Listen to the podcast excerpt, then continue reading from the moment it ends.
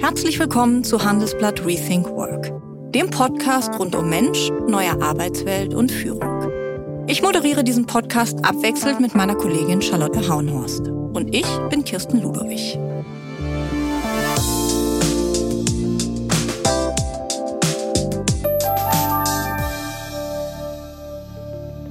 Wolfram Gößling müsste eigentlich, wenn man den Statistiken glaubt, tot sein.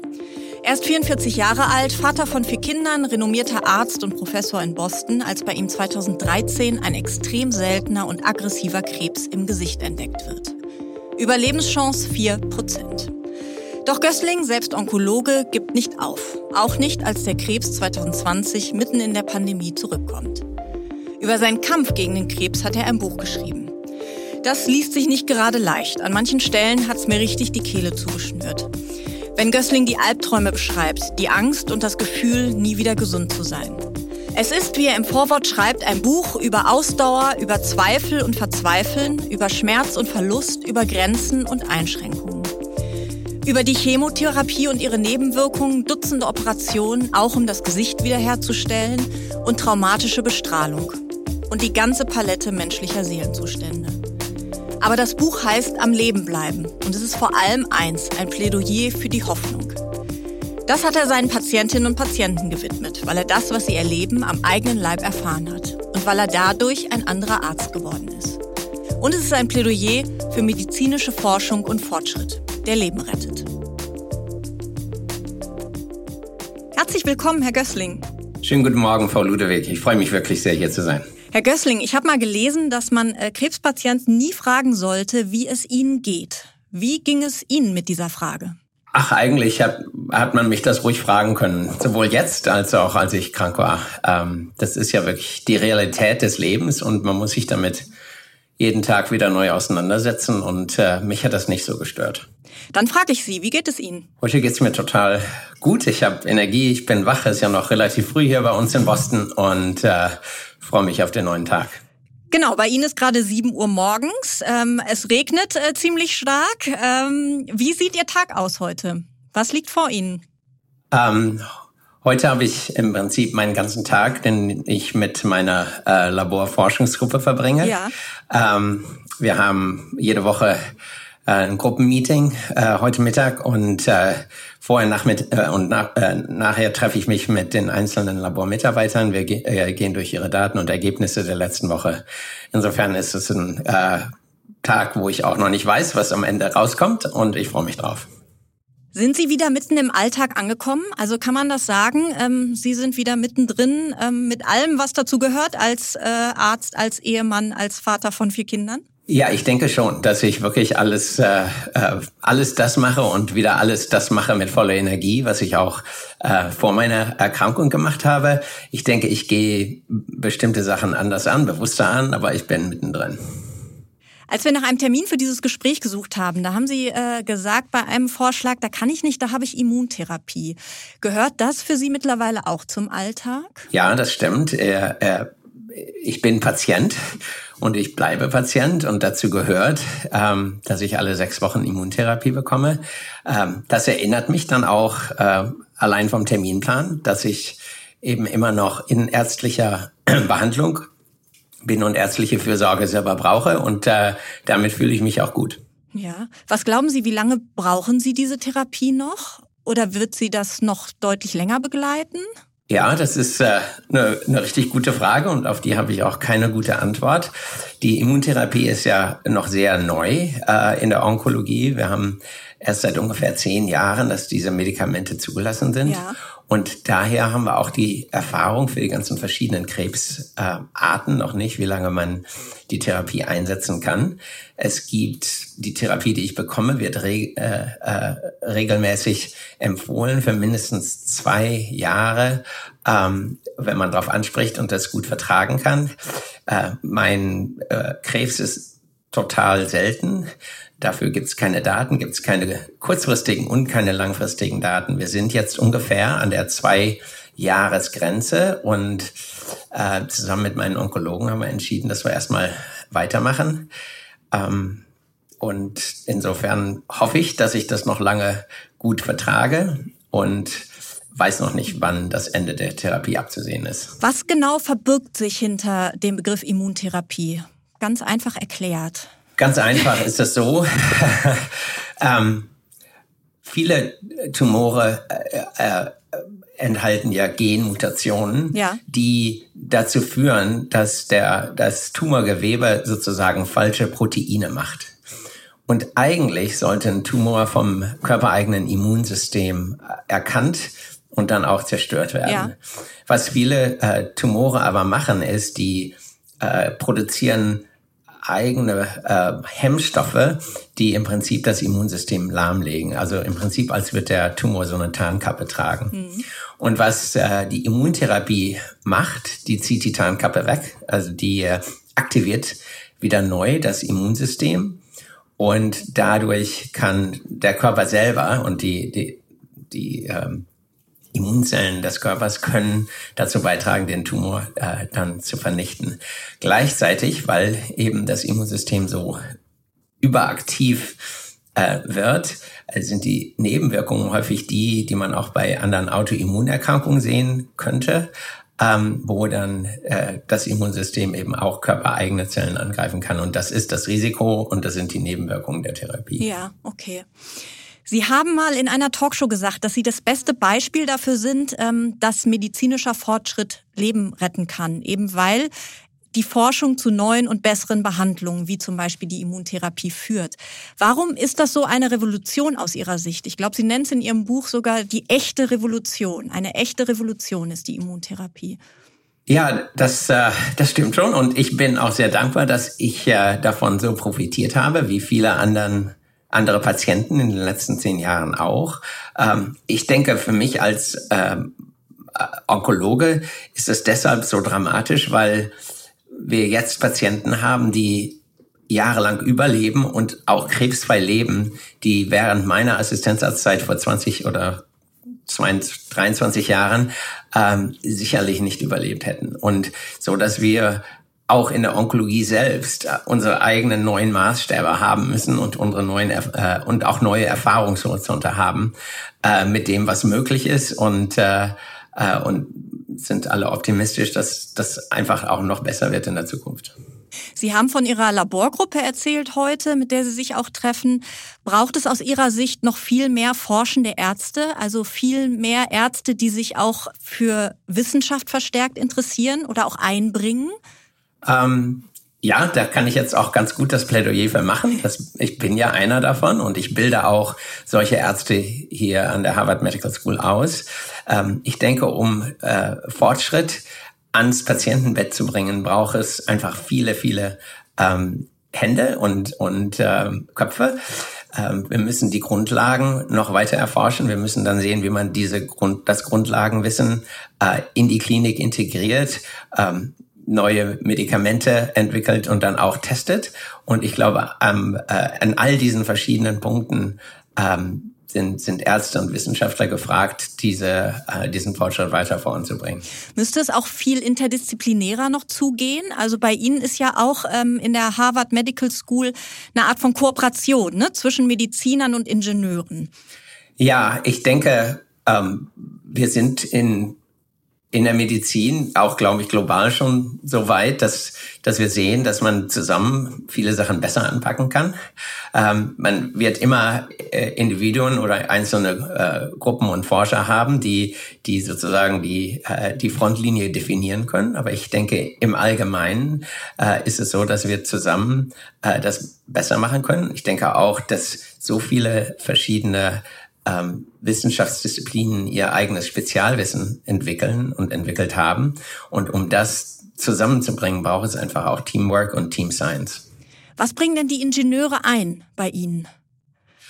Ja, das ist äh, ganz interessant. Ich denke, ähm, Ärzte und oder auch Biologen äh, denken viel über Lösungen nach und, und Hypothesen, die, die sie gerne verifizieren wollen. Ingenieure bauen einfach Lösungen, ja. die, die, die machen was.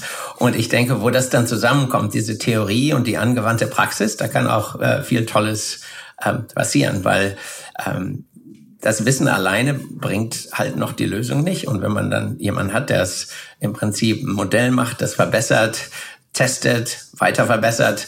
Äh, so kommt man weiter. Welche Rolle spielt das Forschungsumfeld, also die Köpfe, die Institutionen, die Forschungskultur? Sie kooperieren mit äh, dem renommierten MIT. Sie sind selbst an einer der besten äh, äh, Krankenhäuser der USA, am Massachusetts General Hospital. Das sind natürlich ideale Bedingungen, oder?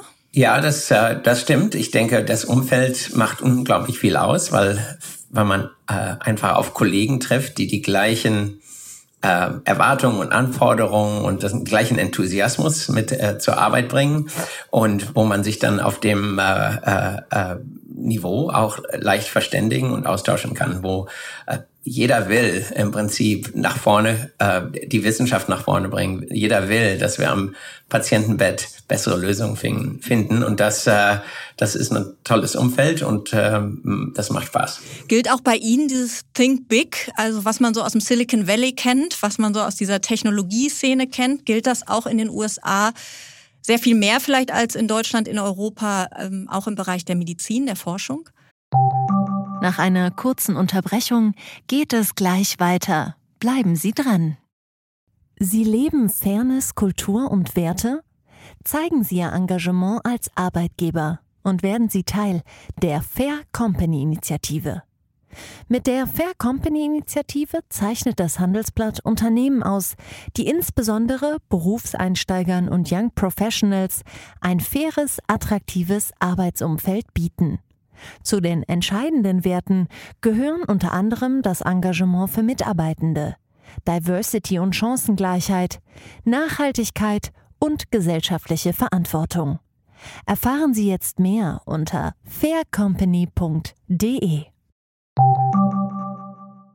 Ja, es ist zum einen das Think Big, aber auch auf der anderen Seite, äh, gerade für uns als, als Erste, wir haben ja die, ähm, die Patienten und deren Probleme direkt vor Augen und sehen deshalb auch die da, wo wir äh, im Moment noch mit unserer Therapie, mit unseren Diagnosemethoden, mit unseren Präventionsmethoden zu kurz kommen. Und insofern, ähm, ja, think big, aber auch äh, sozusagen direkt dranbleiben am Problem. Mhm. Äh, und das Problem ist der Patient mit seiner oder ihrer Krankheit und äh, die Therapie, die man äh, noch nicht hat für äh, eine bestimmte Krankheit oder noch verbessern könnte. Wir reden ganz viel über maschinelles Lernen, künstliche Intelligenz. Wir sehen gerade auch enorme Technologiesprünge.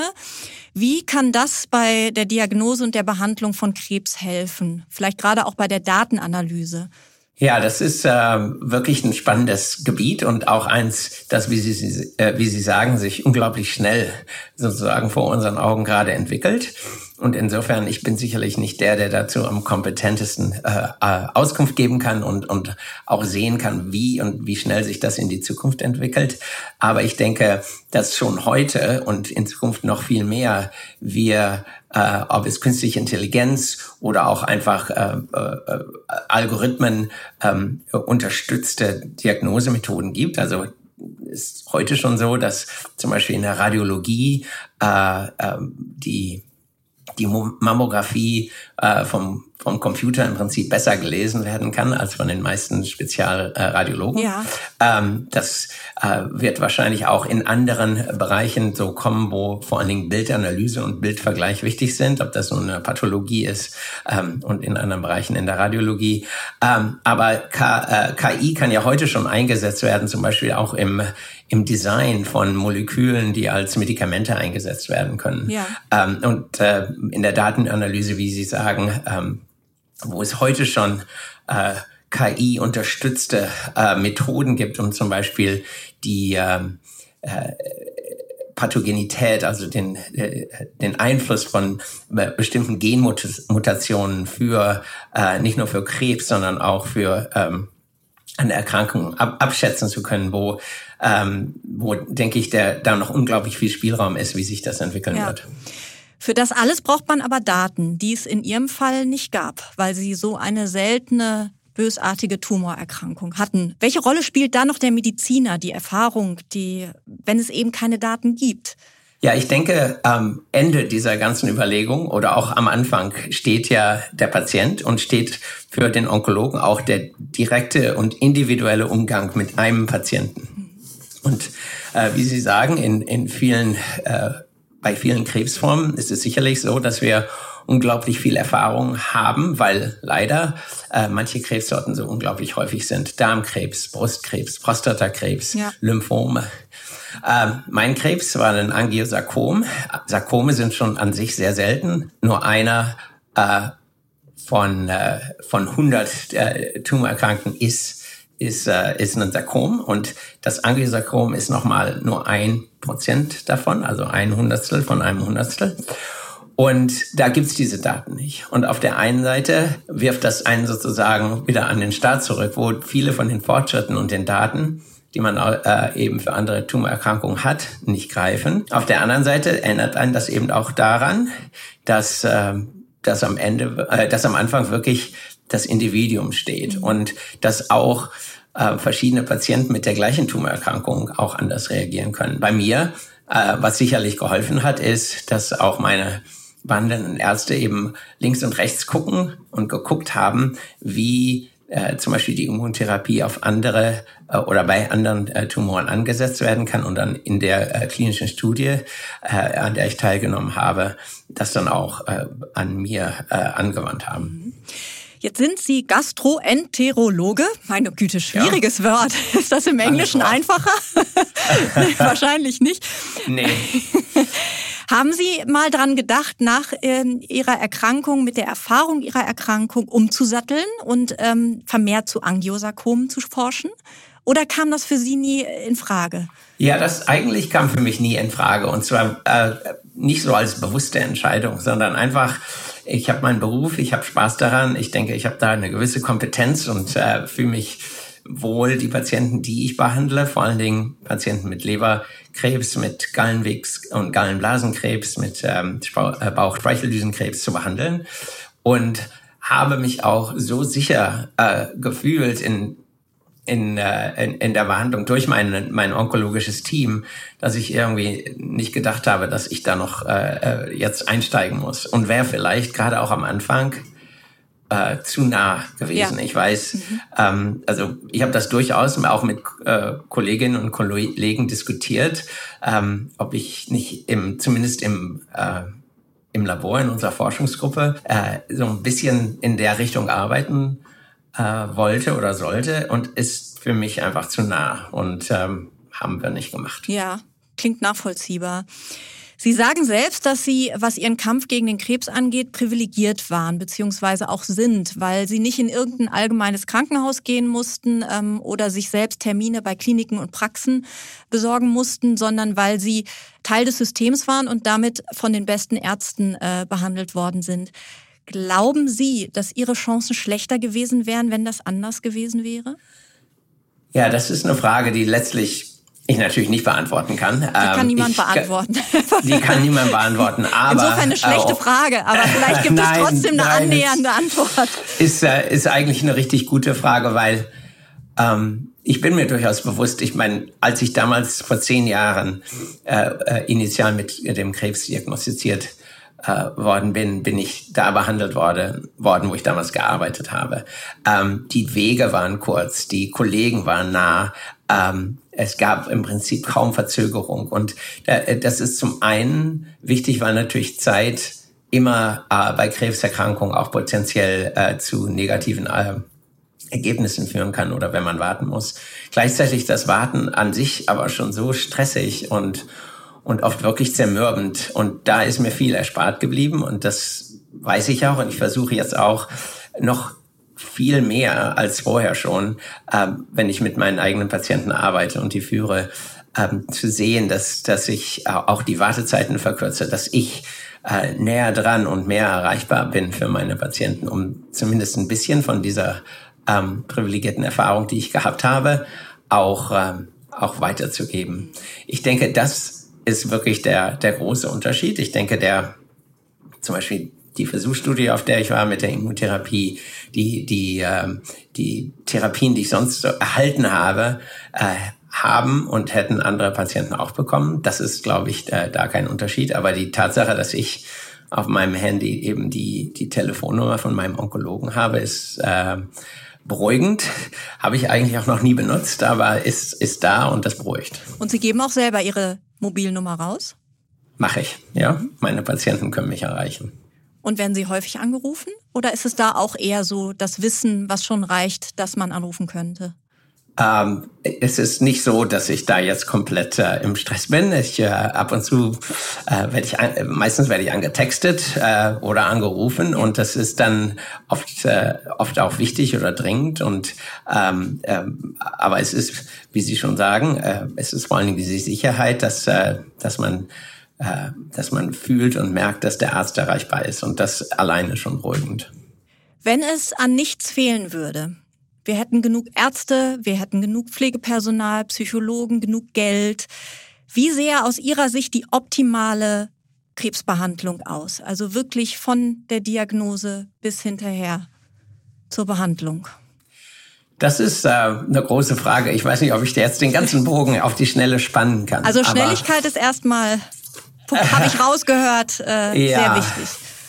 Also ich denke, a, dass man das ähm, dass Schnelligkeit oder zumindest äh, die Patienten und Patientinnen, die äh, Symptome haben, dass die äh, schnell zur Diagnose kommen. Mhm. Das ist ganz wichtig. Oft gibt es einfach Verzögerungen in der Diagnose, die ähm, sowohl, denke ich, in Deutschland als auch hier in den USA im System drin stecken. Man, man muss halt von einem Arzt zum nächsten, muss warten, dann gibt's wieder eine Untersuchung, dann werden, werden auf, wird auf Befunde gewartet. Das, das lässt sich nicht alles komplett verkürzen, aber ich denke, da ist auf jeden Fall Möglichkeit äh, drin. Ich denke, dass es äh, verlässliche Standards gibt, die bei der Diagnose, dass man, ähm, dass man Sicherheit hat in der Diagnose. Für manche Krebserkrankungen ist das heutzutage kein Problem. Da haben wir äh, entweder Genmutationen oder molekulare äh, äh, Markierungen, die das einfach machen. Bei anderen Erkrankungen gibt es auch heute immer noch ähm, äh, Probleme, die, die präzise Diagnose zu machen. Dann denke ich eigentlich, dass jeder Krebspatient eine Zweitmeinung verdient. Mhm. Ähm, einfach gar nicht um, um weil es irgendeiner besser kann, sondern einfach Krebs ist so eine fundamental das Leben verändernde Diagnose. Mhm. ist nicht wie eine Erkältung, ist nicht wie irgendwie man, man geht mit Schnupfen zum Arzt, sondern ähm, da hängt so viel dran an Einschränkungen, an, an Verlust an äh, äh, was die Familie oder das Umfeld im Beruf angeht und einfach, dass man sicher ist, dass die äh, die Diagnose und der Behandlungsplan was ist, wo wo Leute auch und und Fach äh, auch äh, äh, übereinstimmende Meinungen haben. Ich denke, darum geht es viel mehr, als dass man irgendwie sagt, ich traue meinem Arzt nicht. Mhm. Ähm, und dann, das, und das ist sicherlich eine, ein Aspekt, den, den wie Sie sagen, wenn man genug Geld und Personal und alles hätte, ähm, dass auch die, die Therapie, die äh, als am besten empfunden wird, dass man die auch äh, dann flächendeckend unabhängig von ähm, regionalen und sozialen Status und, äh, und Geld, wie Sie gesagt haben, auch einsetzen kann. Ja. Ähm, wir sind heute auch zum Beispiel schon da, ich meine, das sehen wir in anderen Bereichen ja auch in Deutschland, dass es bestimmte Arzneimittel gar nicht mhm. gibt. Und also wir haben hier in den USA gerade auch eine, eine Knappheit an bestimmten äh, äh, lang äh, bewährten Chemotherapeutika. Das sollte eigentlich auch nicht passieren. Und dass man also auch da äh, von der Produktion, vom Ver Vertrieb, von der Qualitätskontrolle sagt, dass wir alles auch haben, was wir brauchen. Sie haben gerade schon die Angehörigen angesprochen.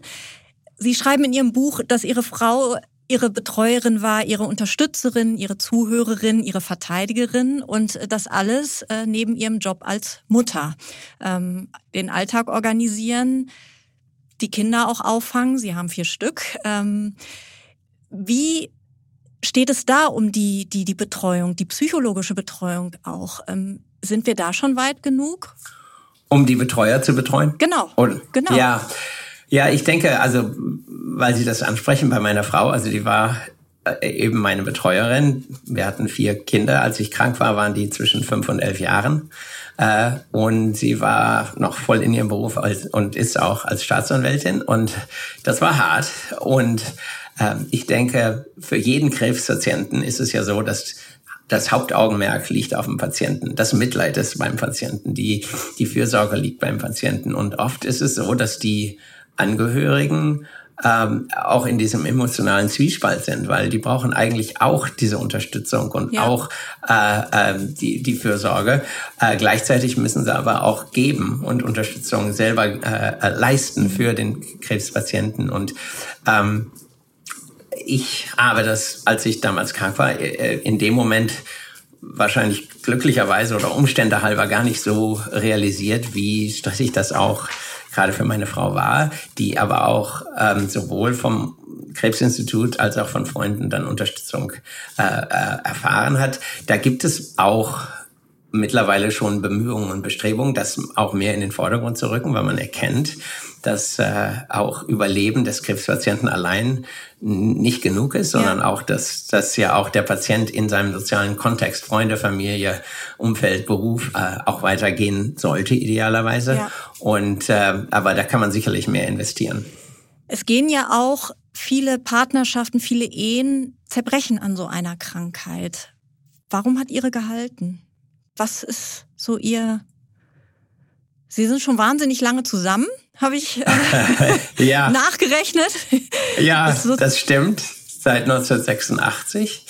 Ähm, äh, das ist eine, eine, eine große Frage. Ich, ich, kann einfach nur aus dem, äh, was ich erlebt habe, sehen, dass ähm, es ist äh, basiert auf Vertrauen, auf Offenheit und Transparenz, äh, das zu sagen, was äh, was einen bedrückt, was was äh, was man fühlt, dass man auch äh, auch in diesen Extremsituationen versucht, äh, zusammen versucht, äh, Lösungen zu finden. Ähm, ich habe das selber bei meinen Patienten gesehen, wo ihnen zerbrochen sind. Ich, ich, ich weiß nicht, ob äh, ob es da so ein Patentrezept gibt, was wirkt, was, was nicht wirkt. Das ist ja auch im, im äh, Leben ohne, äh, ohne Krankheit schon äh, äh, eine große Aufgabe. Ähm, aber ich denke, dass äh, äh, wirklich offen zu sein, sich ähm, versuchen, die, ähm, die, die, äh, die Probleme miteinander zu lösen, äh, zusammen anzugehen. Äh, auch in diesem Bereich, wenn man krank ist, auch nicht aufzugeben und auf das Beste äh, zu hoffen. Trotzdem schreiben Sie äh, in Ihrem Buch, dass Sie nicht die Kraft hatten, mit Ihrer Frau über den Tod zu sprechen. Denken Sie anders über das Sterben und den Tod nach? Glauben Sie vielleicht auch an was anderes? Sind Sie gläubig? Als ich diagnostiziert wurde, habe ich einige Publikationen über das Angiosarkom im Gesicht gelesen. Und die erste, die ich gelesen habe, war, dass äh, die langfristige Überlebenschance bei vier Prozent liegt. Und dann habe ich mich daran erinnert, dass wir alle nicht nicht, Bruch, nicht Bruchteilpatienten sind, sondern ganze Patienten und dass diese Zahlen für uns, so wie mir das damals auch meine ausbildenden Ärzte gesagt haben, eigentlich äh, nur bei der äh, Therapiefindung eine Rolle spielen sollten. Und da ich damals und auch als der Krebs 2020 zurückkam, dass der, dadurch, dass der Krebs nicht gestreut hatte, hatte ich immer noch vor Augen, dass ich geheilt werden kann. Mhm. Und habe da wirklich mit ganzer Kraft dran geglaubt, drauf gehofft und alle meine Energie darauf verwandt und habe mir wirklich in der ganzen Zeit nur sehr selten erlaubt, an Tod zu denken. Mhm. Und äh, ähm, äh, vielleicht hört sich das einfach platt oder banal an, aber das hat mir unglaublich geholfen, dann auch nur die, das Augenmerk und, und den Fokus auf, äh, auf, einen, äh, auf das gute Ende zu, mhm. äh, zu richten. Ähm, und in dem Zusammenhang ähm, hat, glaube ich, meine Frau wesentlich öfter auch alleine ähm, damit gehadert, auch damals äh, ohne dass ich das gewusst hätte, dass ich eventuell nicht mehr da sein könnte. Äh, und ich habe mich mich selber davor verschont. Wenn ich jetzt nach vorne gucke, denke ich auch weiterhin, also ich, mir ist schon bewusst, wir sind alle sterblich, das habe ich sicherlich gelernt und, und auch lernen müssen, das habe ich auch und erlebe ich auch wirklich mit meinen Patienten ja wirklich jeden Tag.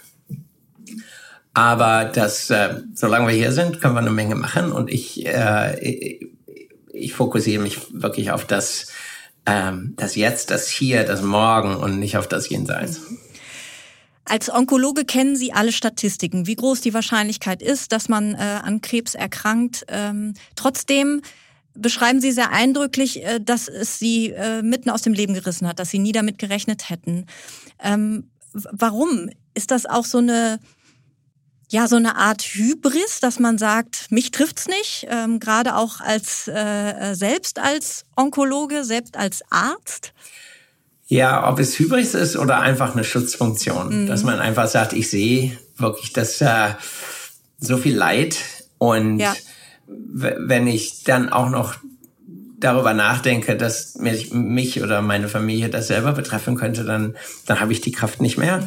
Ähm, ähm, ich denke, bei mir war es wirklich auch, als der Krebs damals diagnostiziert wurde, ich stand zumindest gefühlt noch am Anfang meiner Karriere. Ich hatte noch so viel vor. Ich hatte äh, wirklich mir das nicht erlaubt zu denken, dass ich in irgendeiner Weise krank werden könnte. Nicht nur Krebs, sondern auch mit anderen Erkrankungen, sondern weil man wirklich so ähm, deine ganze Energie auf die Pläne äh, äh, gerichtet hat, die, äh, die man hatte, die ich auch jetzt noch habe.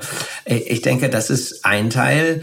Ähm, ich gucke mich schon noch um und, und denke, Mann, wie hast du denn diese ganzen Warnsignale äh, über, äh, übersehen können und, und einen Pickel, der nicht weggeht für drei Monate und, und das für normal zu halten. Den Sie ähm, im Gesicht hatten, ne?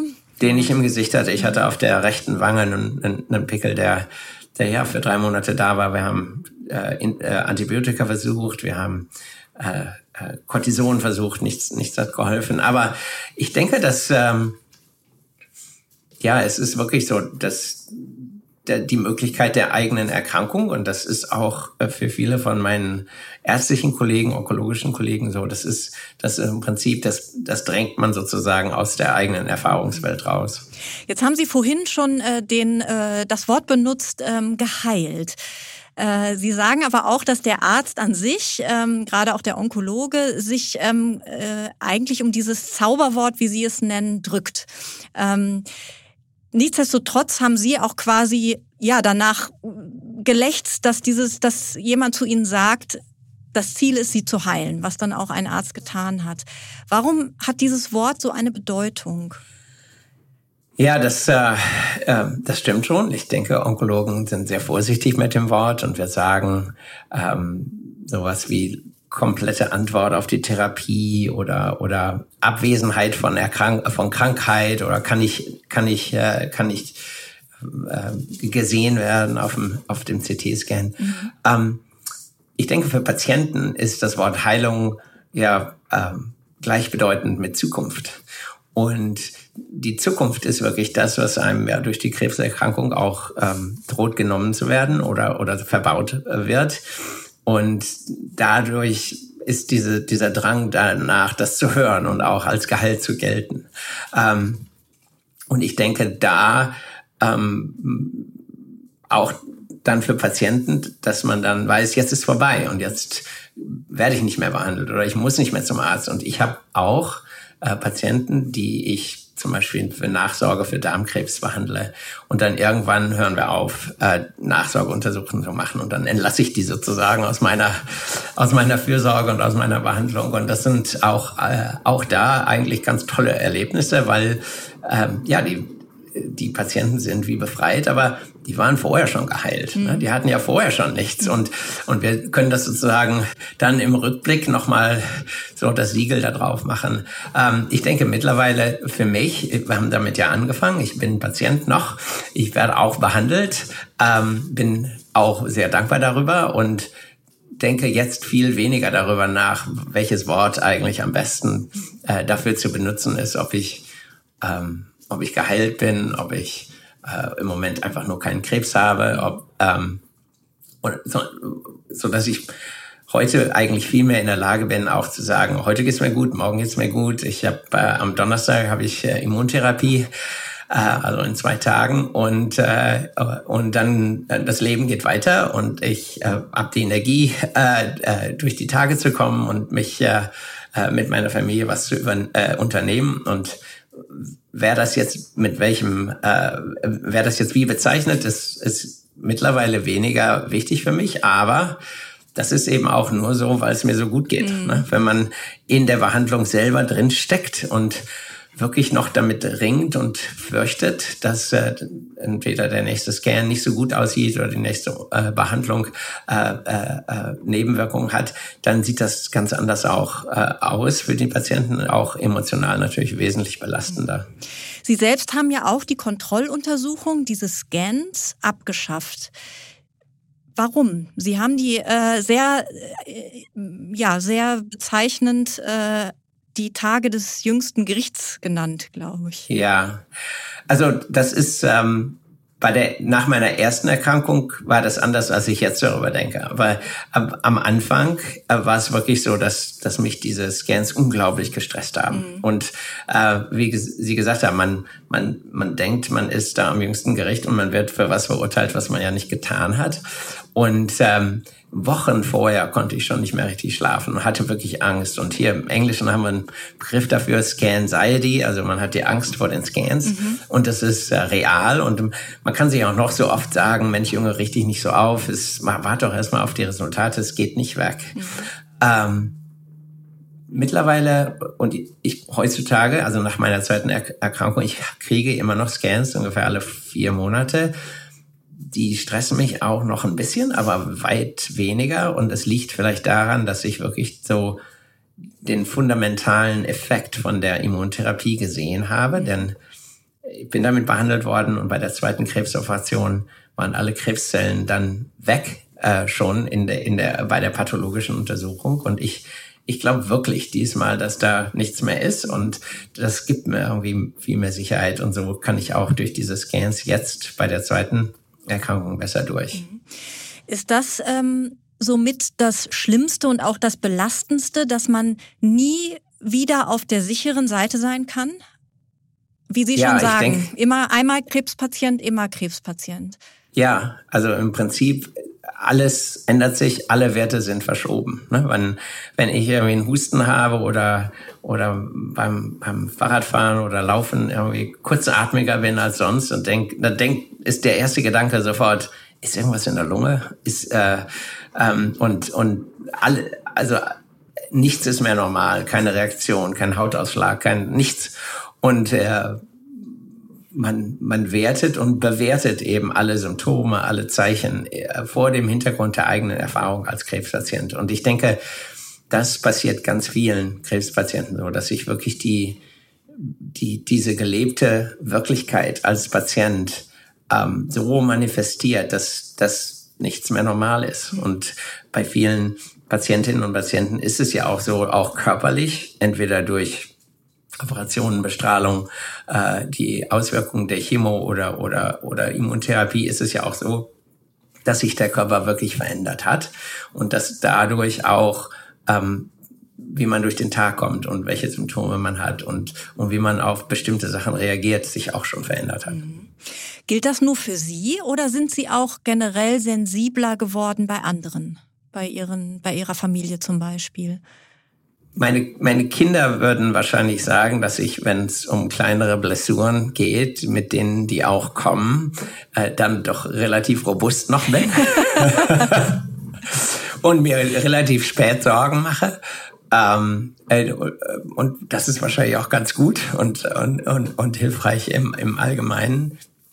Aber dass man schon, äh, ich denke, ich kann, könnte das schon verstehen, dass äh, äh, Krebspatienten, die an sich selber erlebt haben, was was Warnsymptome oder Warnsignale sind und die dann äh, letztlich zur Diagnose geführt haben.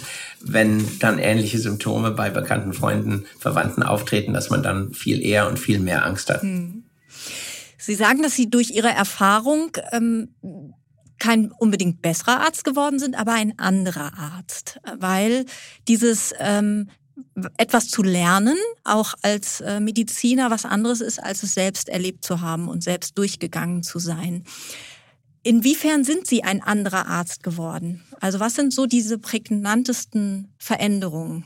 Ja, ähm, ich denke, dass ich vor meiner Erkrankung ein, ein geduldiger, zuhörender äh, äh, Arzt war, habe aber festgestellt als Patient, wie sehr äh, diese äh, Erfahrung, wenn man wirklich im Patientenzimmer ist mit seinem Onkologen, wie jedes Wort äh, dass der äh, betreuende Arzt sagt, vom Patienten auf die Goldwaage gelegt wird. Ja. Wie wichtig diese Interaktionen sind. Und das, also das ist wahrscheinlich eine der größten ähm, Veränderungen, dass ich mir wirklich aus der Seite des Patienten dieses Mal, ähm, dass ich erlebt habe, wie wichtig auch einzelne Worte, Wortphrasen, ähm, selbst die Toninflexion ähm, äh, und Intonation, mit der man bestimmte Sachen sagt, Wichtigkeit haben und Bedeutung haben. Und so dass im Prinzip jede einzelne Interaktion mit einem Patienten einzigartig ist und, und wichtig ist. Und ich versuche, dem Rechnung zu tragen, wenn ich mit meinen Patienten rede, dass das eben alles äh, intentional und bewusst ist. Und das ist, denke ich, das, äh, das Allerwichtigste, was ich geändert habe.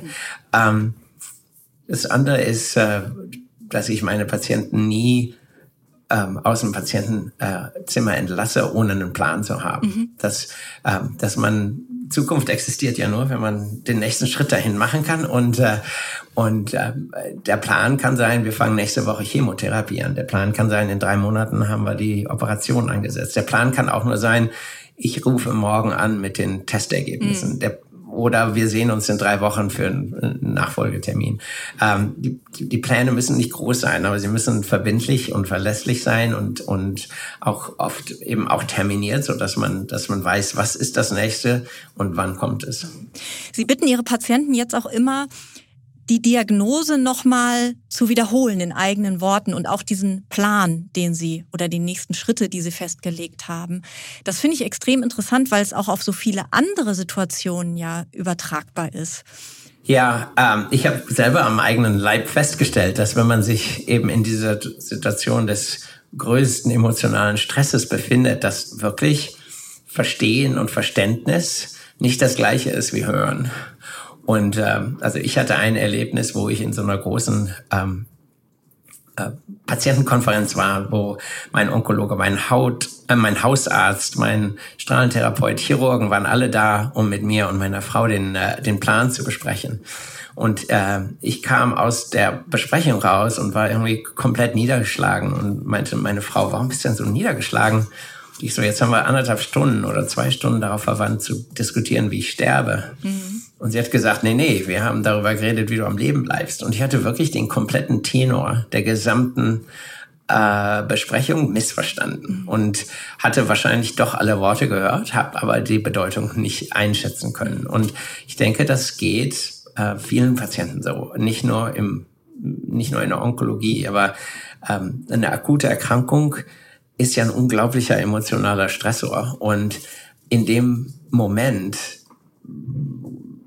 können wir nicht immer uns darauf verlassen, dass wir alles auch dann in der Erinnerung so verstehen, wie es, wie es gemeint war, wie es, äh, äh, äh, wie es gesagt wurde. Und dann zumindest in dem Moment, ähm, solange der Patient noch im Raum ist, als einen Schritt sicherzustellen, dass dass das, was ich gesagt habe, auch so verstanden worden ist.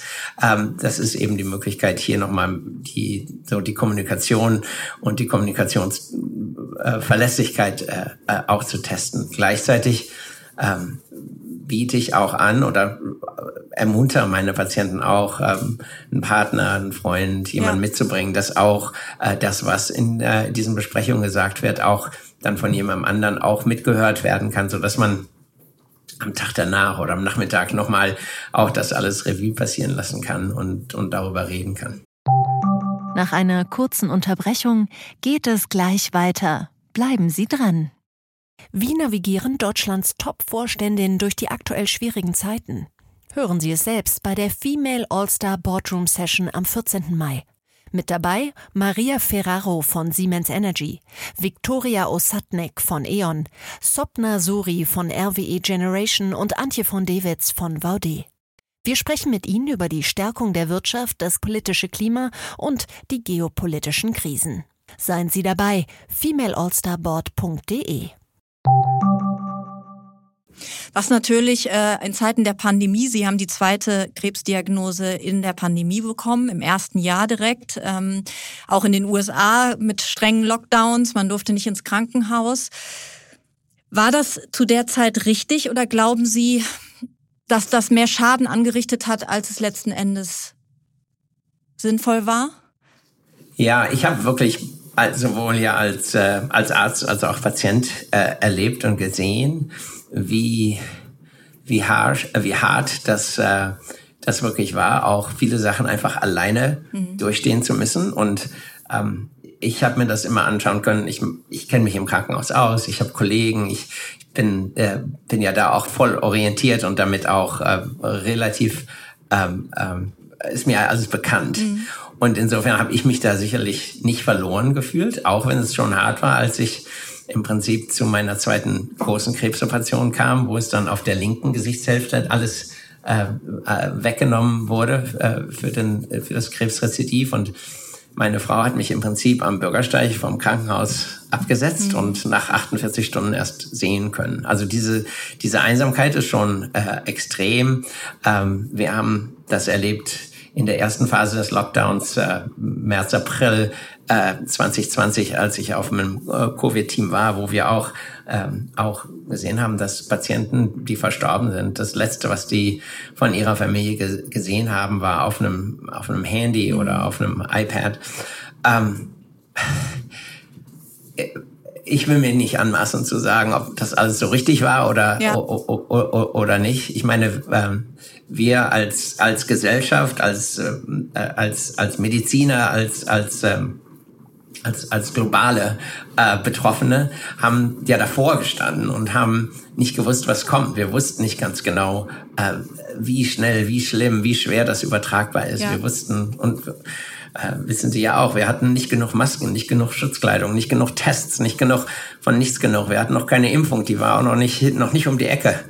Ähm, und insofern, ähm, ja, die, die, die, die Reaktion auch global war sicherlich ähm, ähnlich wie den USA auch in Deutschland, äh, ja, ähm, aggressiv, aber äh, ich, ich denke, das war genau äh, der richtige Einsatz, um, um, äh, äh, weil man einfach nicht wusste, äh, wie man sonst die, die Leben schützen sollte. Und wir sehen jetzt natürlich, wie Sie angesprochen haben, nicht nur in, in der Medizin, wir sehen das, äh, und ich habe das gesehen bei meinen Kindern, ne, die ja. äh, äh, ähm, haben äh, eine ganze Stufe in der Sozialisierung durch die Schule, äh, als sie nicht da sein konnten, verpasst. Und, und ich denke, das lässt sich alles aufholen und gut machen. Aber ich denke, in dem Moment hatten wir, glaube ich, ähm, global und in den einzelnen Gesellschaften, in einzelnen Ländern mit den Möglichkeiten und dem, dem, dem Nichtwissen, das wir einfach auch hatten damals,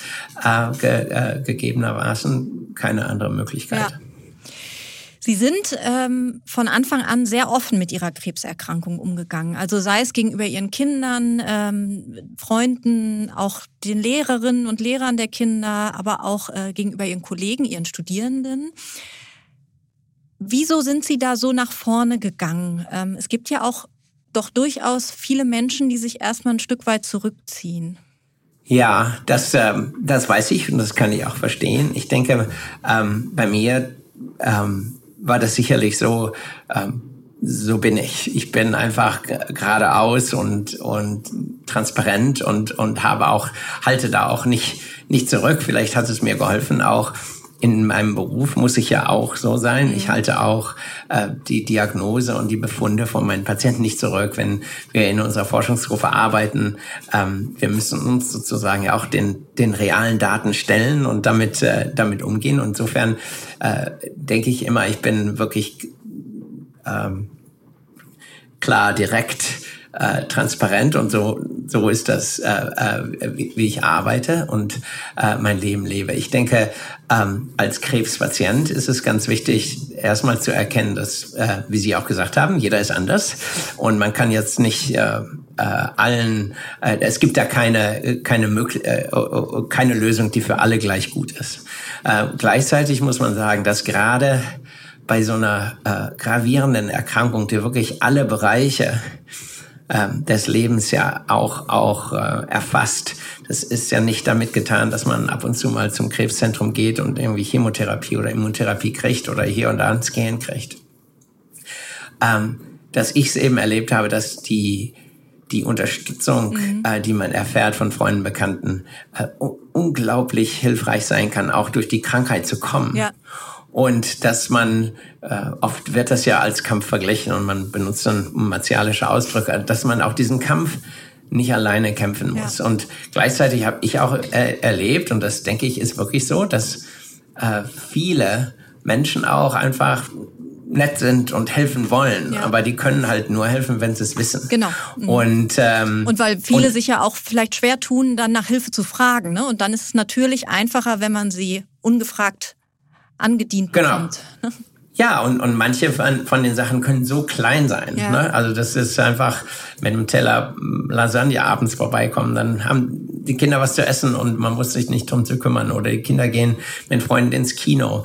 Ich habe äh, gelesen in, in Deutschland und glaube ich, global ist das ähnlich, dass bis zur Hälfte aller Krebspatienten ihrem Arbeitgeber ähm, das nicht sagen. Mhm. Und ich denke, gerade in Ländern, wo, wo der Arbeitsschutz ja relativ äh, äh, und der Arbeitsplatzschutz sehr groß ist, so wie in Deutschland, ähm, ist das eigentlich auch unnötig, weil auch da, das ist ja auch nicht nur der Platz, wo man irgendwie äh, Geld verdient, sondern auch ein Platz, wo man wirklich viel Zeit seines Lebens ver verbringt, wo man auch Freunde und Bekannte und Kollegen eben hat. Und das ähm, bei mir war es einfacher oder direkter, weil ich bin da behandelt worden, wo ich damals gearbeitet habe. Da hätte ich mich, glaube ich, auf lange Sicht nicht verstecken können.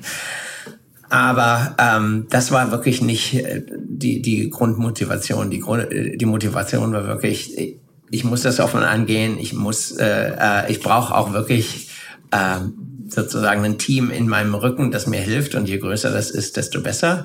Ähm, denke, für die Kinder war das gut, dass die sich auch in der Schule nicht verstecken mussten. Mhm.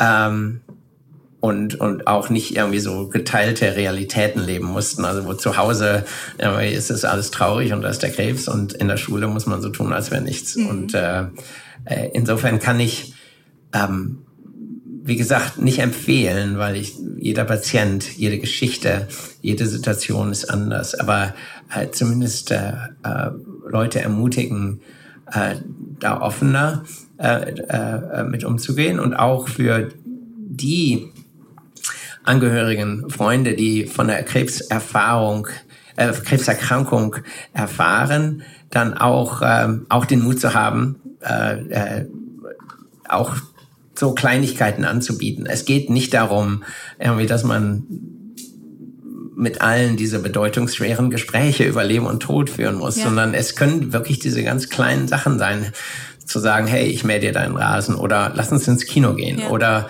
ähm, auch was ja auch so ein bisschen so ein Stück weit die Normalität wieder ins Leben zurückholt, die man als Krebspatient oft verliert. Sie haben einen äh, sehr schönen Satz äh, geschrieben in Ihrem Buch. Ich bin überzeugt, dass man trainieren kann, hoffnungsvoll zu sein. Wie kann man das trainieren? Ja, das ähm, also was Hoffnung ist, da glaube ich, machen sich Neurowissenschaftler und Philosophen und andere Leute Gedanken und schlauere Gedanken als ich. Das ist auch eine ähm, der großen Diskussionsthemen, die man dann ja, mal anpacken stimmt. würde. Ja, aber ich denke, ähm, wenn es denn auch eine, eine, eine äh,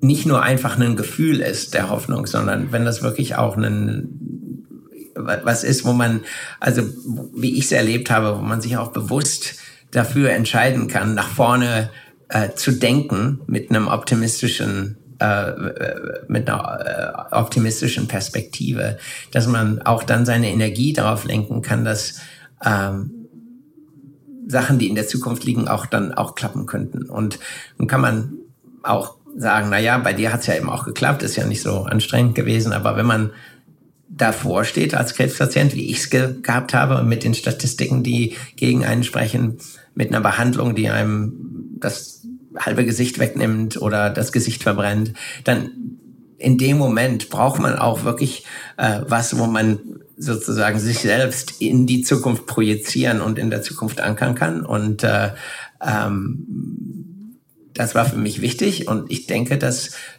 das kann man ähm, das kann man üben. Ich habe auch, habe ich auch in dem Buch beschrieben, durch Sachen, die ich selber gelesen habe, durch Gespräche, die ich mit äh, Freunden äh, gehabt habe, das auch wirklich so, ähm, so erlebt. Herr Gößling, vielen Dank für das Gespräch und viel Erfolg und Spaß mit Ihrer Laborgruppe. Äh, Ich bedanke mich. Das war, war wirklich eine tolle Zeit mit Ihnen. Danke für die Einladung. Und ja, ich werde heute Spaß haben mit, äh, mit, meiner, mit meiner Gruppe und äh, ähm, hoffentlich äh, äh, noch viele Labormeetings in der, in, der, in der Zukunft. Vielen Dank. Dankeschön. Das war Rethink Work mit Wolfram Gößling. Auch wenn ich nicht annähernd nachempfinden kann, was mein Gast durchgemacht hat, hat mich das Gespräch mit ihm sehr berührt und auch nachdenklich gemacht. Gößling schreibt am Ende seines Buchs, ich hatte es immer für selbstverständlich gehalten, dass mein Körper funktioniert und sich meinem Willen unterwarf. Doch das ist es nicht. Und das müssen wir uns immer mal wieder bewusst machen. In diesem Sinne, achten Sie auf sich. Wir hören uns am Montag in zwei Wochen wieder.